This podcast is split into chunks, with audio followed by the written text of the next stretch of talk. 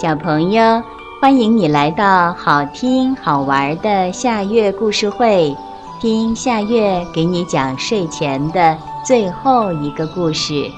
你准备好了吗？现在夏月故事会开始了。两个神秘的小鞋匠。从前有个鞋匠。生意上从来没出过什么差错，日子却过得越来越穷。后来穷到连做鞋子的材料也没有了，只剩下了一张皮子。他把这张皮子裁剪好，发现刚刚够做一双鞋子。然后他就上床休息，睡前还做了祈祷。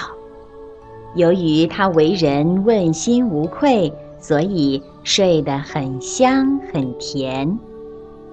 第二天一大早，他洗漱完毕，穿好衣服，走到工作台前，正准备做鞋，却惊奇地发现，鞋已经做好了。他完全给弄糊涂了，不知道这到底是怎么回事儿。他拿起鞋子，仔细的查看，活儿做的一丝不苟，没有哪一针缝的马虎。事实上，这双鞋是令鞋匠都感到骄傲的杰作。过了一会儿，一位顾客走了进来，他一见这双鞋子就爱不释手，花了高价买下了这双鞋子。这样一来，鞋匠就有了足够的钱去买可以做四双鞋子的皮子。第二天清早，鞋匠发现四双鞋子已经做好了，于是就这样日复一日，他头天晚上裁剪好的皮料，第二天一早就变成了缝制好的鞋子。不久，随着鞋匠生意的兴隆，他也成了一个。有钱的人。圣诞节前几天的一个晚上，鞋匠在上床睡觉前对妻子说：“咱们今晚熬个通宵，看看到底是谁这样帮助我们，好不好？”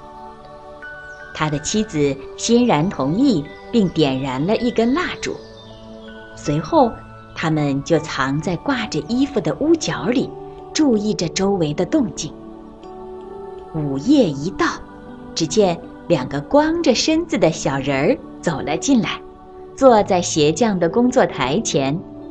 他们刚一坐下，就拿起裁剪好的皮料，用他们纤细的手指开始做鞋，又是锥又是缝，还不时地敲敲打打。鞋匠目不转睛地看着他们，对他们的工作赞赏不已。他们做好了鞋子。又把东西整理得井井有条，然后才急急忙忙地离去。第二天早上，妻子对鞋匠说：“是这两个小人儿使咱们发了财，咱们得好好的感谢他们才是。他们光着身子半夜里来来去去，一定会着凉的。你说咱们怎么办？我打算给他们每人做一件小衬衫、一件小背心儿和一条小裤子。”再给他们每人织一双小袜子，你呢？给他们每人做一双小鞋。她丈夫很赞成这个主意。到了晚上，给两个小人儿的礼物全都做好了。他们把礼物放在工作台上，没有再放裁剪好的皮料。然后他们自己又躲藏起来，想看看两个小人儿会说些什么。午夜时分，两个小人儿蹦蹦跳跳地跑了进来，准备马上开始干活儿。可他们怎么也找不到裁剪好的皮料，却发现了两套漂亮的小衣服。他们喜形于色，高兴地手舞足蹈起来。两个小人儿飞快地穿上衣服，接着唱了起来。咱们穿的体面又漂亮，何必还要当个皮鞋匠？